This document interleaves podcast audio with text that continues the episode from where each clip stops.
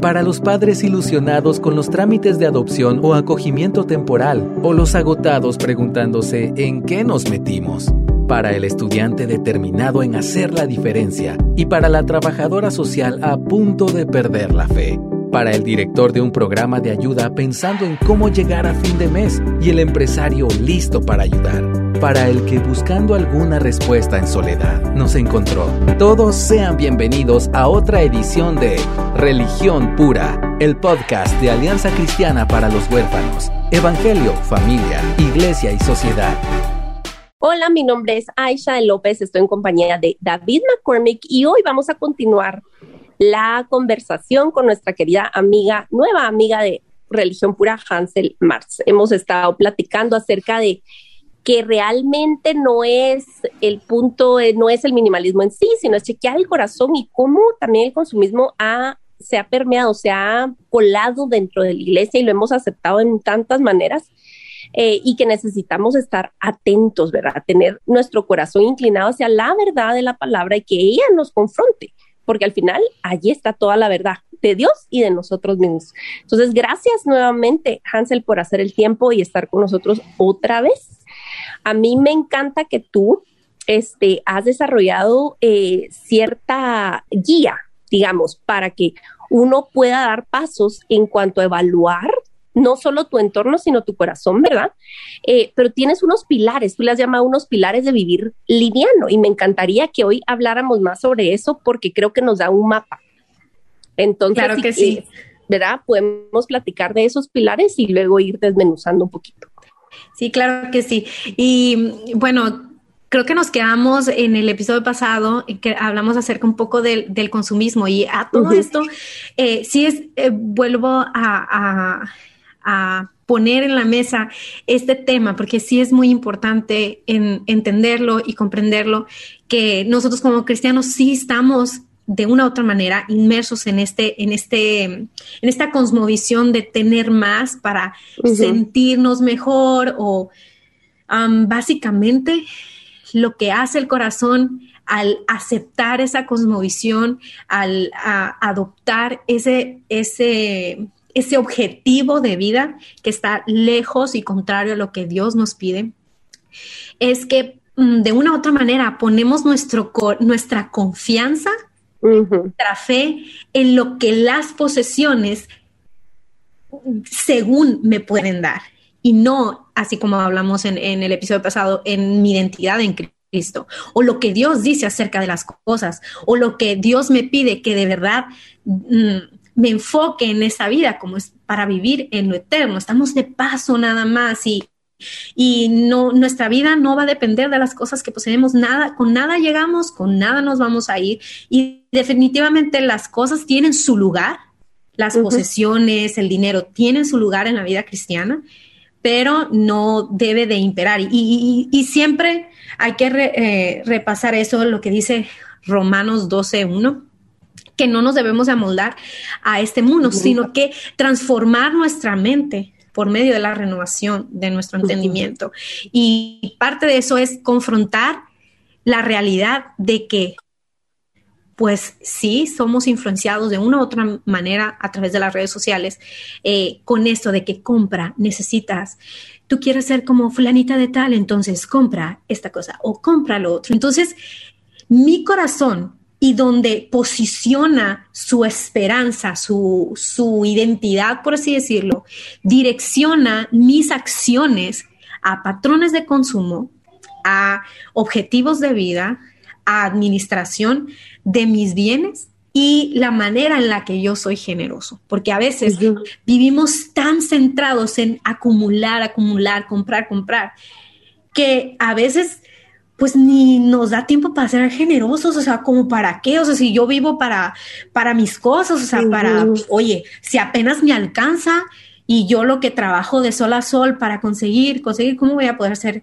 generoso, no? Entonces, ah, para esa, para esto, eh, en todo este tiempo que eh, Dios ha trabajado en mi vida eh, en cuanto a las posesiones materiales y cómo debe estar mi corazón respecto a eso, Dios ha puesto en mi corazón como esos pilares eh, que tú mencionabas al, inicio y que son eh, contentamiento, fe, mayordomía y generosidad.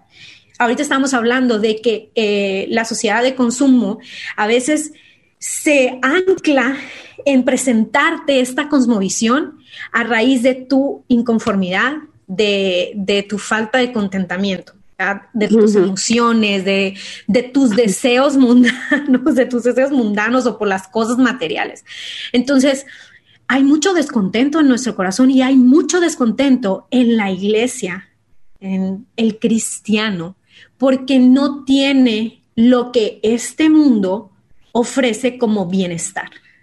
No sé si me explique. Y una falta de contentamiento puede alejarnos o nos aleja completamente de entender y comprender que ya tenemos todo teniendo a Cristo. No sé si me explique.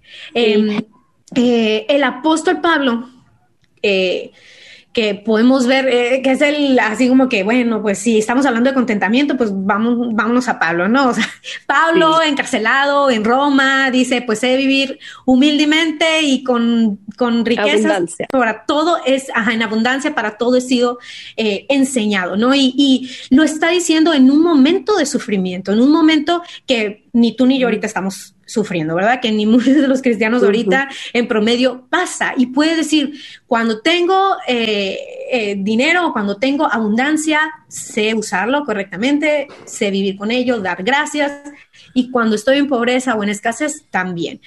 y, y, de verdad creo yo que el, la falta de contentamiento sí está muy estrechamente relacionado con la con nuestra incapacidad de ver o de aceptar que ya hemos sido bendecidos y que todos tenemos muchas bendiciones de las cuales agradecer en este momento, en este preciso instante. Y cuando no tenemos contentamiento es muy difícil que podamos vivir en fe. No sé si ustedes...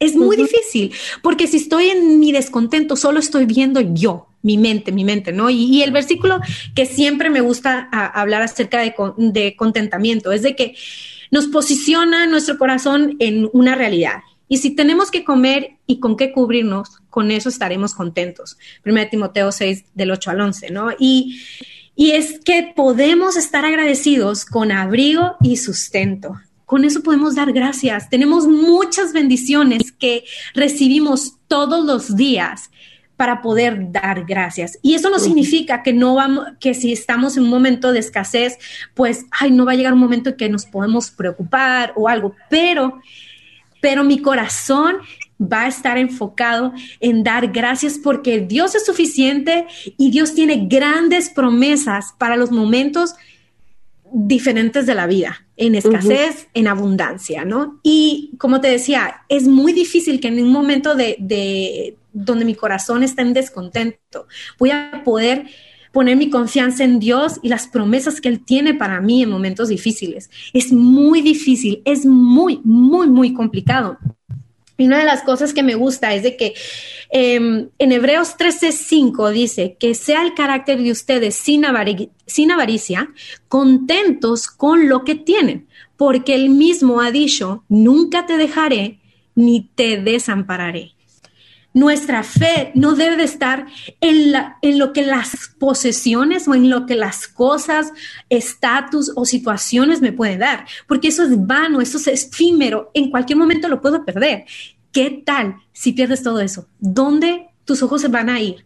Eh, realmente vas a poder decir, ok, si pierdo todo, te tengo a ti, Jesús. O sea, tengo a ti, Señor, tú eres mi suficiente, tú me respaldas, tú me, eh, tú me sustentas en el momento de, la angustia, en el momento de la escasez. Tú eres suficiente. Es muy difícil, de verdad, si no tenemos contentamiento, es muy difícil que podamos crecer en fe, que podamos conocer a Dios como Jehová Jireh. Es muy difícil, mm. muy, muy complicado. Entonces, eh, trabajar en nuestro corazón y que el Espíritu Santo nos lleve y nos redarguya a poder dar gracias, incluso en la adversidad, es es algo, el contentamiento no es algo que sea de, del ser humano, no. Podemos ver al pueblo de Israel quejarse una y otra vez. Es más, todos podemos llegar a ser como el pueblo de Israel. se le dio maná, se le dio lo mejor. Tenía una nube, tenía un fuego que decías tú, wow, es algo tan extraordinario. Ah, no, pero es que en Egipto estábamos mucho mejor. Con mi carnita era, era todo súper rico, ¿no? O sea, mejor este maná que vamos a querer. Un corazón mm. en descontento, malagrecido. Y podemos eso ponerlo en nuestra vida. ¿Y cuántos no hemos llegado a ser así? Mm. En cosas tan cotidianas. Ay, pero es que si tuviera una casa más grande, pudiera tener todos estos bendiciones de Dios, toda esa acumulación, o sea, toda esta acumulación, bendición de parte de Dios, la pudiera tener. Bueno, no es que tal vez no es que necesites una casa y vives descontento y muriéndote porque no puedes conseguir esa casa, es que quiero esa casa, quiero esa casa. No sé si me explique, o sea, no está mal querer una casa más grande, pero la motivación del por qué quieres una casa es, es importante y es algo que tienes que poner delante de Dios, ¿no? Y, y decir, bueno, realmente mi deseo por esa casa viene de un corazón en descontento o viene de un corazón en fe que pues tal vez quiere una casa para poder eh, tener más hospitalidad porque mi familia realmente lo necesita, etcétera, etcétera. No sé si me expliquen, ¿no? Entonces, mm, mm, ¿algo que me querías decir? No, perdón, solo quisiera no dejar pasar cuando tú mencionas el, pueblo de Israel, porque y es muy cierto lo que dices, y lo estoy viendo así, de que habla en 1 Corintios 10 de que ellos tenían la nube que les eh, que, estaba con ellos, tenían a Cristo ¿verdad? Dice que tenían, o sea, la roca que era Cristo con ellos. Tenían provisión, tenían el Espíritu Santo, tenían a Cristo, pero aún así no estaban bien. ¿Por qué? Porque no habían aprendido a afinar esas actitudes de su corazón. Y de eso estamos hablando. Podemos conocer a Cristo incluso y tener el Espíritu Santo y tener la provisión de Dios. Y aún así, fallarle a Dios con nuestras actitudes y nuestra forma de ver las cosas que nos da. O sea, nuestro hábito de corazón, ¿verdad? Y eso lo que estás hablando para mí es súper importante que lo pensemos, ¿verdad? Em, pero sí, sí, sigue hablando de lo que, lo que estabas diciendo. y eh, bueno, realmente es por eso es uno de los primeros, son los primeros dos pilares de viviendo ligero, contentamiento y fe. Eh, el siguiente pilar es mayordomía, administración.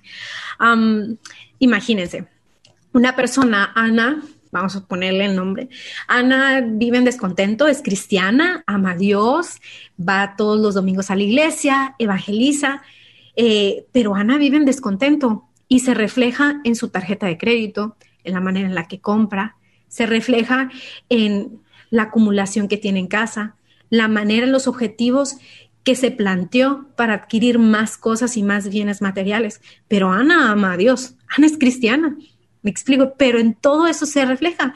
A veces pone su fe y su confianza en la, en la cantidad de horas que trabaja y piensa que, no sé, por tanto trabajo, eh, va a recibir cierta cantidad de dinero de tal manera que nunca va a quedar desprovista. Y empieza un estilo de vida que aunque sí ella ama a Dios y confía en Dios, eh, bueno, eh, va a la iglesia, etcétera, etcétera, pero sus patrones llevan a una a que demuestre que su corazón no está teniendo una buena administración, una buena mayordomía. Y puede, siempre digo eso, ¿no? Yo sé que mayordomía suena como que un poco oldie, ¿no? Así como que, ay, pues ya casi no se usa, mejor úsalo como que administración, ¿no? Pero cuando estás hablando de administración, lo puedes eh, aplicar como que administro mis Eres dueño. Eres dueño, pero cuando estamos hablando de mayordomía, ahí cambia completamente la cosa, porque ser mayordomo es administrar lo de alguien más. Y absolutamente todo lo que tenemos es de Dios. Todo lo que se nos ha dado es de Dios. Y si te fijas, todo empieza como que a cobrar, cobrar sentido. Si Dios me ha dado todo lo que tengo, porque yo voy a estar en mal agradecimiento, o sea, o en descontento, o porque voy a estar eh, eh, sin falta, bueno, en falta de fe en las promesas de Dios, ¿por qué no estoy cumpliendo con una buena administración de lo que Dios me ha dado al usar de una manera incorrecta mi tarjeta de crédito, lo que recibo, eh, etcétera, etcétera? Entonces, mm, ver los bienes materiales como todo es de Dios, hace que yo pueda confrontar mi corazón y decir, ¿cómo estoy administrando lo que Dios me ha dado?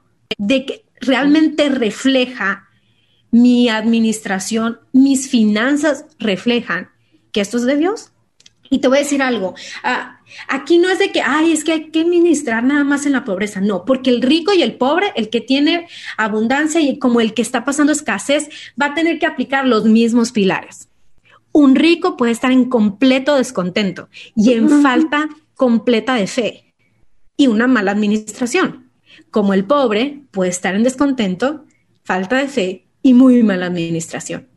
Es como la parábola de los, de los talentos. A uno le dio uno, a uno le dio dos, a, otro le dio tres. Mi responsable, mi, mi, mi, no, mi preocupación no debe ser, ay, aquel le diste dos porque a mí nomás me diste uno, o ayer a aquel le diste tres. No, no, no. Ese no es el punto. El punto es de que ah, se te ha dado dos, hay que administrar bien los dos, no en temor, como el del el que se le entregó uno, el del tres, que bien, qué buena onda, que hizo lo que tenía que hacer, pero Aquí la cuestión es de que toda la manera en la que está dirigido nuestro corazón y en qué está dirigido nuestro corazón se puede ver en todos estos pasos, en mi contentamiento, en la manera en la que, eh, en la que deposito mi fe o en qué deposito mi fe y la administración.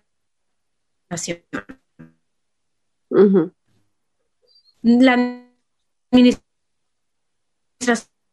tiene que ver o la mayordomía de enfermedad en mi cuerpo, ¿ok? Yo había estado platicando con ustedes en las redes sociales de que el año pasado llegó una temporada en mi vida en la que yo perdí mi salud, ¿ok? A pesar de que soy health coach y que me dedico a eso.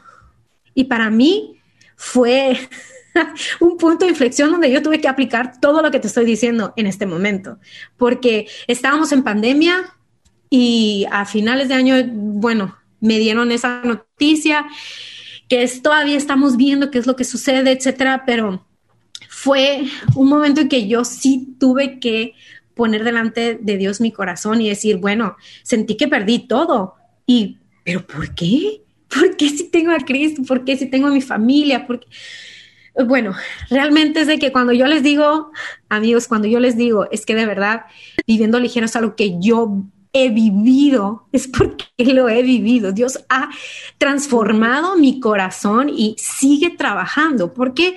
Porque llegó un punto en decir, eh, en que Dios me mostró que yo había hasta cierto punto idolatrizado mi salud. ¿Por qué?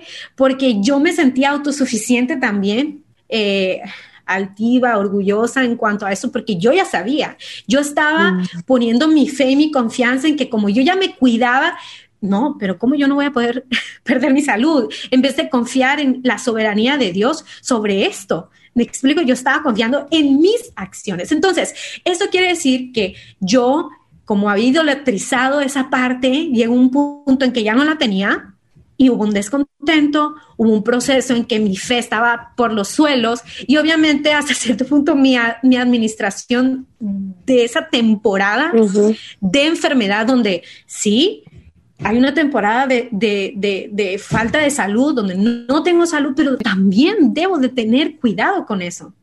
Y no lo tuve, así como que, ah, bueno, pues ya para qué, ya me, para qué me voy a cuidar si ya de todos no estoy enferma, etcétera, ¿no? Entonces fue todo un proceso y creo que alguna vez lo leíste en, en mis historias, Aisha, eh, que llegó un punto en que dije, mm, Dios, perdón, perdón porque idolatricé eso, no he vivido ligero, eh, no he mm. confiado en ti, no he, eh, puse mi confianza, tal vez no en una cosa, pero en lo que yo había hecho, ¿ok? Y no he sido buena administradora, no he vivido en contentamiento, no he vivido en fe. Eh, y estaba viendo tan absorta en ese preciso momento, en esa temporada, que no me dejaba ser generosa con tiempo en, el, en mi mente, en mi tiempo, para mis hijos, para mi esposo. Eh, fue un tiempo así como que casi no, no compartía cosas en, en mi Instagram, etcétera. No estaba viviendo siquiera en, generosidad. Era algo tan simple y tan sencillo, ¿no? Y, y, de verdad es de que eh, entender que todo lo que tenemos es dado por Dios y, es de Dios, nos ayuda, nos ayuda mucho a, confrontar nuestro corazón y dirigirlo a Él, dirigirlo a Él, que es lo más importante. Y por último, el pilar de la generosidad. Eh, es muy difícil que una persona en descontento pueda dar. ¿Estamos de acuerdo? Es muy difícil. ¿Por qué voy a dar si yo no tengo nada? Antes de pasar al último pilar, me encantó y quiero subrayar el tema de que administración normalmente lo, lo pensamos solo en términos de dinero pero tú estás diciendo que también se administra el tiempo, se administra la salud, se administra, o sea, una cosa lleva a la otra y alguien contento y lleno de fe va a ser alguien agradecido y alguien intencional en cómo usa sus recursos, sean los recursos que sean, ¿verdad? Sean millones de dólares o sean un día, 24 horas, o tu espacio, tu garage, o sea, qué sé yo, ¿verdad? ¿Cómo, ¿Cómo invitas a la gente a sentarse a tu mesa? Eh, entonces, gracias por, por, por, ilustrarlo con tu propia vida, ¿verdad? El hecho de que llegaste a un punto de decir, hey, aquí me falta ser agradecida y tener fe y tener mayordomía, ¿verdad? Con lo de la salud, con incluso la falta de salud. Jan Piper tiene un, un, libro que se llama Don't Waste Your Cancer, no desperdicies tu cáncer.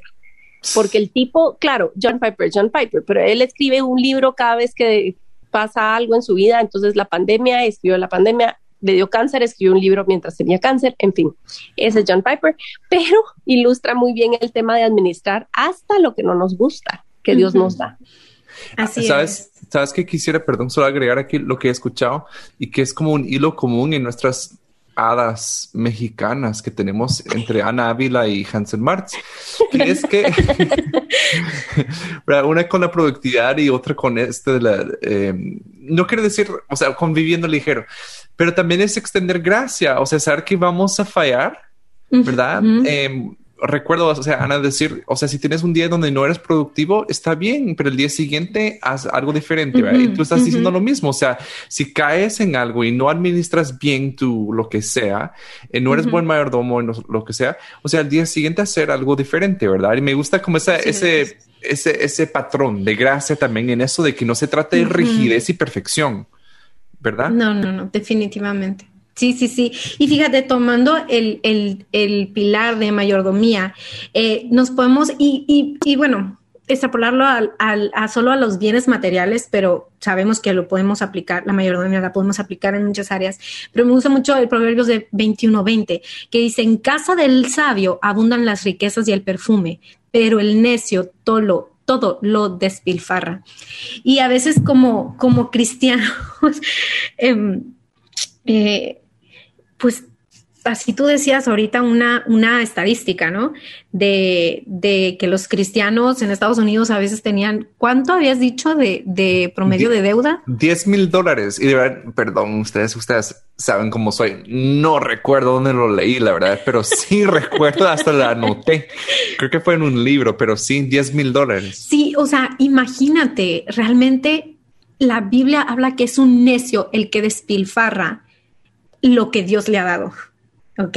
Entonces es un gran, eh, em, es, una, es una gran responsabilidad que, tenemos de parte de Dios eh, el administrar correctamente, sabiamente todas las cosas. Tal vez no podamos ser sabios en absolutamente todo, pero parte de nuestra mayordomía es pide ayuda. Pide ayuda. No sé si me explique, o sea, bueno. Eso, eso también, mira, es algo re importante. Es decir, aquí no estamos, por favor, diciendo que, que espiritual es decir, ay, bueno, pues no tengo trabajo, no tengo casa, ya me di cuenta de mis deudas, pero bueno, ahí Dios, no, esto no, es conformismo, es clave adquirir destrezas, emprender, trabajar duro, es de Dios, es maravilloso. Y hay sabiduría en todos lados, un buen libro, un buen coach, un buen, o sea, depende de lo que necesites, lo que Dios provea, pero es parte de ser buen mayordomo también adquirir destrezas. y, y, necesitaríamos más tiempo porque todavía nos falta el último pilar para ver como, como pasos prácticos, pero hay, por eso estamos sirviéndoles en, en las redes y por, por estos medios, para poder adquirir más destrezas y administrar bien lo que Dios nos ha puesto en la mano. Así es. Perfectamente, lo explicaste. Y, bueno, el último pilar es el de la generosidad, como estábamos hablando, y me encanta el versículo de 2 Corintios 9, 11, que dice, ustedes sería, serán enriquecidos en todo sentido, para que en toda ocasión puedan ser generosos y para que por medio de nosotros la generosidad de ustedes resulte en acción de gracias a Dios. Y de verdad, eh, podemos ser generosos de muchísimas maneras. Incluso en la escasez puedes ser generoso. Puedes ser generoso incluso en oración. Bueno, tal vez no te puedo ayudar con muchas cosas, pero puedo hacer, puedo orar, eh, interceder por ti, mi hermano, puedo estar al lado tuyo, puedo invertir en tiempo, puedo abrir mi casa. Eh, podemos ser generosos de muchas maneras, no necesariamente con nuestros bienes materiales. Y a veces nuestra avaricia, porque llega hasta ese punto, puede rayar a este punto, es de que tengo acumulado en mi closet, en mi garage, en mi mm, área de juegos, en mi cosas que no necesito, pero que tal vez pueden ser de bendición para alguien más. Me explico. Y, y bueno, o sea, la generosidad, como les digo, implica muchas cosas y puede ser expresada de diferentes maneras. Y por eso ese versículo me encanta.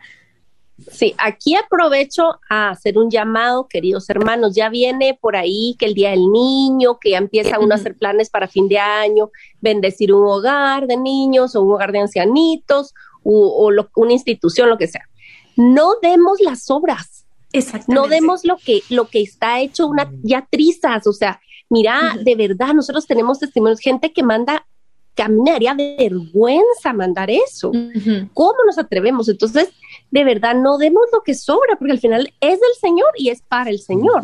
Entonces, escojamos cosas que están muy bien, que son preciosas, incluso eh, eh, que simplemente están de más en nuestra casa o a veces ni siquiera están de más, pero tenemos Exactamente. Podemos compartir, pero compartamos no porque nos sobra, eso es limosna. Nadie, nadie Que, está siendo tratado con dignidad recibe limosna. Entonces, que nos diferenciemos en cómo damos también. Y sabes qué, eh, qué bueno que tocas ese punto, pero fíjate, cuando cuando estamos en descontento, no, no vivimos en fe, eh, tenemos una mala, mala administración, podemos llegar a ese punto que tú comentas. Pero Sí, imagínate, estoy agradecida con Dios por lo que he recibido, confío en sus promesas, en su persona, puedo administrar correctamente mis bienes y mis, y, mis finanzas de tal manera que una buena administración me va, me va a dejar con una posibilidad muy grande de poder no dar lo que me sobra, sino simplemente intencionalmente poder decir, ¿sabes qué? Voy a, voy a ahorrar para esta causa, para, para el reino, voy a, voy a ser intencional, ahorita ya no necesito más, ya no necesito comprar esa bolsa. Y tal vez esa bolsa, que aunque yo ya tengo 20 aquí, esa bolsa, lo que voy a gastar en esa bolsa voy a poder dar a esta causa, a este hermano que tiene necesidad, etcétera, no volcar todas mis finanzas en mí, para mí, porque mí, etcétera, etcétera, sino ahora voy a poder decir, Dios, no ocupo nada más, no necesito nada más y voy a poder invertir para esto, para otro, para mi familia incluso. Tal vez estamos endeudados y comprando bienes materiales cuando realmente tal vez mi familia lo que ocupa es, eh, no sé, o sea, es ir al médico o, arreglarme los dientes o, no sé, eh, arreglar una parte de mi casa en algo tan simple, tan sencillo como es eso, pero, pero no lo puedo ver si vivo en descontento, falta de fe, no siendo sabio con, con la administración de lo que he recibido. Entonces, eh, creo que es muy importante hacer hincapié en lo que dijiste, Aicha, de que no estamos dando sobras, pero vivir en, en, contentamiento, fe, buena administración me va a ayudar a ser más intencional en la manera y la calidad en la que voy a ser generoso. No sé si me, no sé si me explique. Sí, totalmente, totalmente. No, y me encanta ese enfoque, ¿verdad? Porque, bueno, y para mí siempre cuando resulta en generosidad, yo creo que es un... Em, eh, algo que me, recuerda mucho de cómo es Dios, pues, ¿verdad? En, esencia. Entonces yo creo que también eh, lo que tiene que cambiar muchas veces sí son nuestros hábitos, pero es una mentalidad, o sea, es una forma de ver las cosas, porque yo confieso que yo muchas veces llego a pedir mi pan diario con una mentalidad así como ay, todo lo que me falta, o sea, todo lo que yo quisiera, si solo tuviera esto, si no sé cuánto, en vez de voltearme y ver, wow, o sea, todo lo que me has dado ya, Dios, ¿verdad? Y de, la abundancia de que yo realmente puedo dar. Em, entonces yo sí estoy confrontado con esa mentalidad de escasez que, que, tengo muchas veces. Y no estoy hablando de que una mentalidad de abundancia, donde yo declaro que tengo más que lo, ¿verdad? Y cada vez se multiplica porque mis palabras mágicas lo... No, pero em, yo creo que sí es importante sí tener una, la, la, la mentalidad correcta. Este, saben que también estaba pensando ahorita que mientras hablabas, y eh, va con el nombre de religión pura, porque nunca lo mencionamos, ¿verdad? Porque siempre lo dejamos ahí, pero el final de ese versículo, en, Santiago 1.27, dice, em, la religión pura es para visitar al huérfano en su aflicción en la vida y no corromperse, o sea, no contaminarse por el mundo. Y lo que estamos viendo acá realmente es parte de esta religión pura, es de, reconocer la forma en que el mundo me contamina. Así es. ¿Verdad? Y que, y, que va en, el versículo de Romanos eh, 12.2, no se amolden a la conducta de este mundo, al contrario, sean personas diferentes en cuanto a su conducta y forma de pensar. Si la conducta, la cosmovisión, como vimos en el episodio pasado, es compra, compra para que seas feliz, es y contrario. 180 grados, 360 grados para el, para el otro lado. Me explico. sean diferentes en cuanto a su conducta y forma de pensar. Así aprenderán lo que Dios quiere, lo que es bueno, agradable, y perfecto, y que va perfectamente en el pilar de mayordomía. Exacto. Oigan esto, porque a David me picó con Santiago, toda la, toda la carta de Santiago, realmente, no lo podemos como exponer realmente bien eh, aquí, pero solo quiero mencionar, o sea, hay advertencias muy claras, no estamos siendo exagerados o así ridículos, no, oigan esto, Santiago 5.1, oigan ahora ricos, ricos, si ustedes están oyendo este podcast en un teléfono móvil, son ricos, Así es. comparado con el resto de la, del, ¿verdad? del, del, estándar del mundo. Lloren y aúllen por las miserias que vienen sobre ustedes. Sus riquezas se han podrido y sus ropas están comidas de polilla y su oro y su plata se han oxidado. Su herrumbre es, será un testigo contra ustedes y consumirá su carne como fuego. Es en los últimos días que han acumulado tesoros miren el jornal de los obreros que, eh, que han cegado sus campos y que han sido retenidos por ustedes. Clama contra ustedes. El clamor de los, etcétera, etcétera. Dice versículo 5, han vivido lujosamente sobre la tierra y han llevado una vida de placer desenfrenado. Han engordado sus corazones, corazones en el día de la matanza. Mm. Han condenado y dado muerte al justo. Él no les hace resistencia.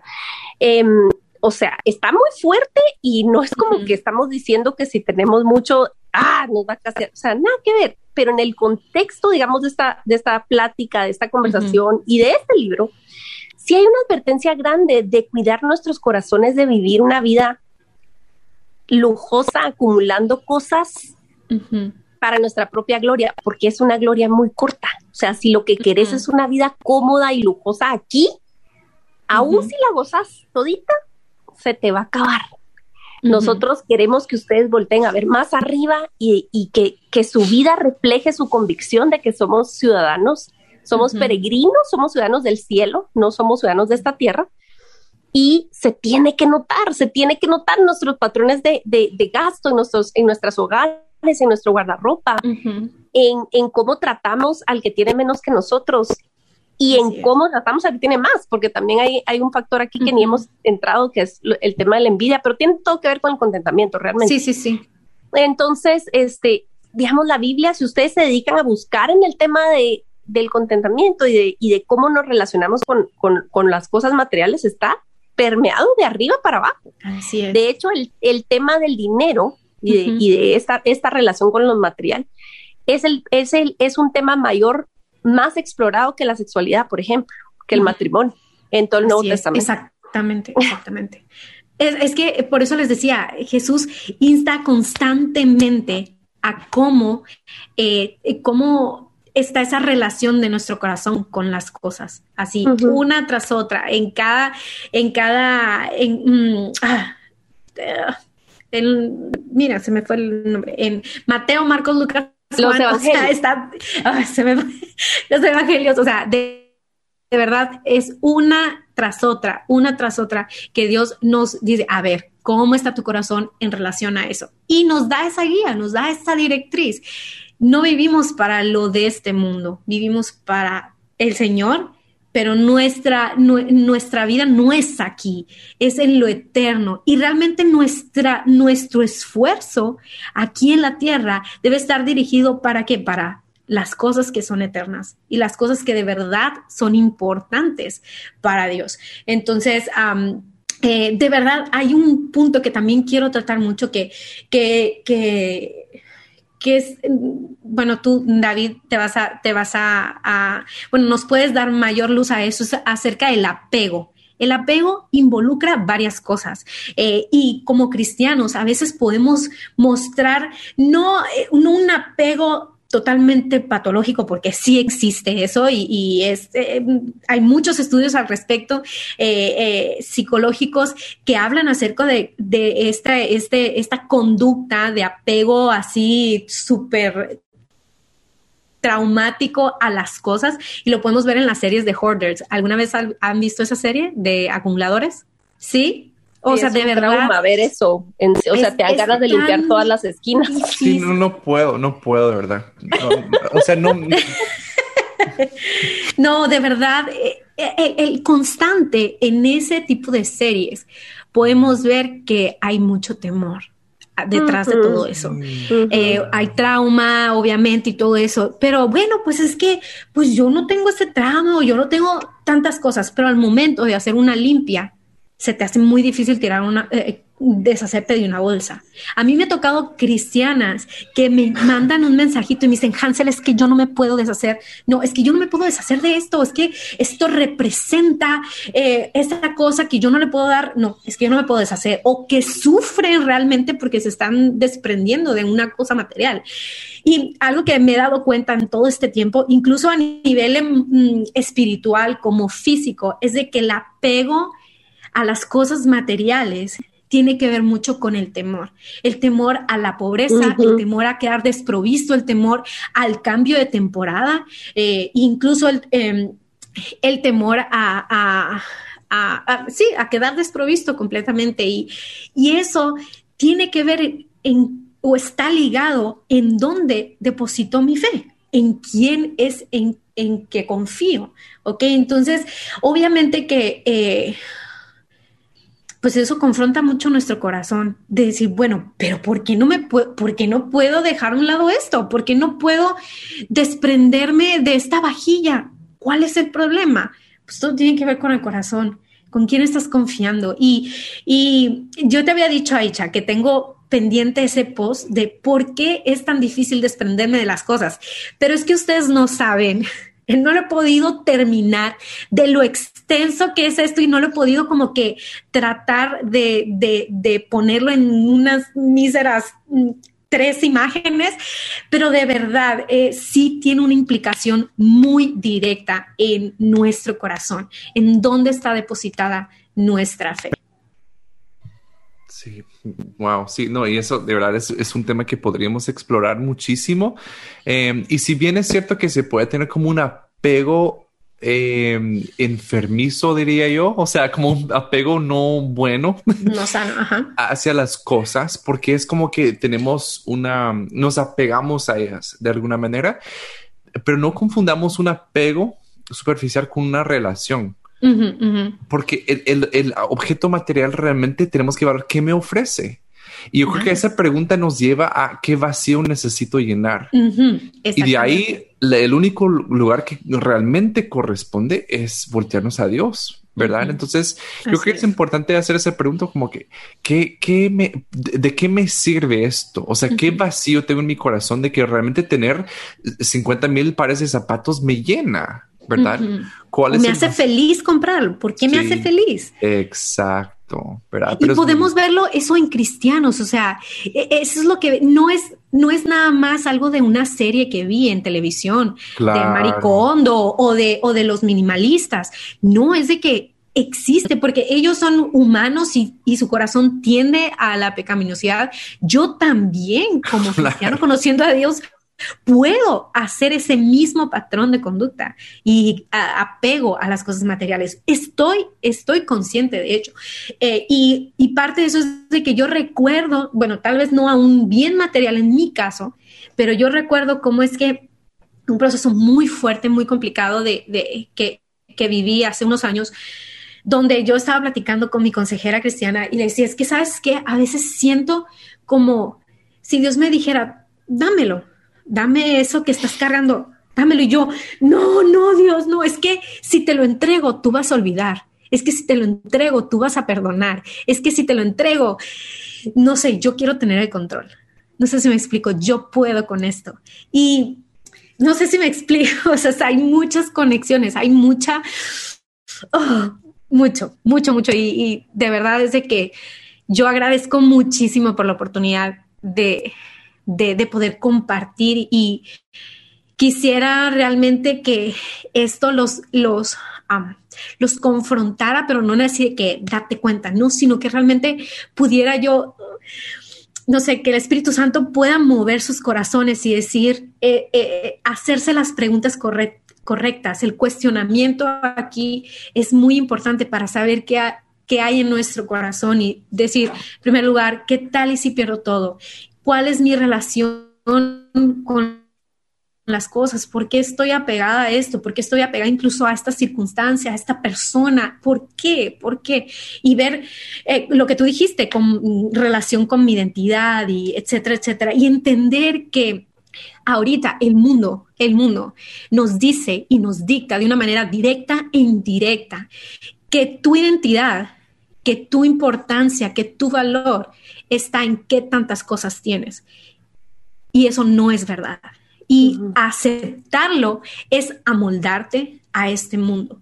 Y eso nos aleja completamente de la voluntad de Dios. Entonces, eh, de vivir en libertad, en, que Dios nos ha prometido. Entonces, de verdad, mi oración y mi esperanza es de que esto pueda eh, invitarlos a vivir ligero en Dios. Y uno de los versículos que me gusta mucho y que siempre durante todos estos procesos Dios ha traído a mi corazón es el de mm, Mateo 28. Eh, Mateo 11 de 28 al 30 que dice, vengan a mí todos los que están trabajados y cargados y yo los haré descansar. Eh, aprendan de mí, porque soy manso y humilde, y hallarán descanso para su alma, porque mi yugo es fácil y ligera, mi carga. Entender de que Dios ya nos ha dado esa directriz, Dios nos ha dado ese yugo con el cual podemos decir, ok, esto es lo que debo de hacer con mi vida, esto es la manera en la que puedo eh, ser buena mayordoma, este puedo ejercer buena mayordomía, perdón, eh, esta es la manera en la que puedo crecer en fe, eh, aprender contentamiento, vivir en generosidad. Yo ya lo he dicho, no lo dijo el minimalismo. Hello. El minimalismo es una cuestión práctica. Hay cosas muy prácticas del minimalismo que cuadran y pueden decir, bueno, vivir con menos, pues sí, simplifica mi vida, vivir con menos sí eh, ayuda en cómo es que yo puedo eh, relacionarme con mis bienes materiales, pero todo ya lo había dicho Jesús, todo ya lo ha dicho Dios. Entonces, pues bueno, espero que haya sido de bendición de verdad, chicos, y que haya animado su corazón. No, de verdad, muchísimas gracias Hansel por tomar el tiempo, ¿verdad? Eh, sabemos que también em, estás con una casa llena, ¿verdad? Entonces, no de cosas, pero de gente. No, no. De gente, sí, sí, sí. De persona. No, pero de verdad, muchísimas gracias. Hansel, cuéntenos rápido dónde te pueden seguir, eh, dónde te mueves em, la mayoría de veces. Pues eh, mi cuenta ahorita es de Instagram, estoy eh, full en, esa cuenta eh, y pues ahí les comparto un poco de mi estilo de vida, de, cómo administro y organizo mi casa y pues ahí Hansel Marx, BL de Viviendo Ligero y pues ahí me encuentran. Tengo un podcast que se llama Viviendo Ligero, oh. pero no está en stand-by porque ahora lo de la pandemia, yo creo que mi último mi último episodio fue el año pasado, pero entró pandemia y adiós, bye. Es algo que no puedo, no puedo seguir manteniendo, pero pronto, pronto va a volver a estar eh, eh, en, eh, en actividad. Bueno, pero te encontramos en Instagram. Así es. Sí, sí, sí, Hansel Martz BL. Buenísimo. Bueno, te queremos agradecer. Muchas gracias y a la audiencia por estar con nosotros. Eh, y nos estaremos viendo la próxima vez en Religión Pura. Porque la religión pura y sin mancha delante de nuestro Dios y Padre es esta, visitar a los huérfanos y a las viudas en sus aflicciones y guardarse sin mancha del mundo. Muchas gracias por acompañarnos en otro episodio de Religión Pura. Síguenos en nuestras redes como Alianza Cristiana para los Huérfanos.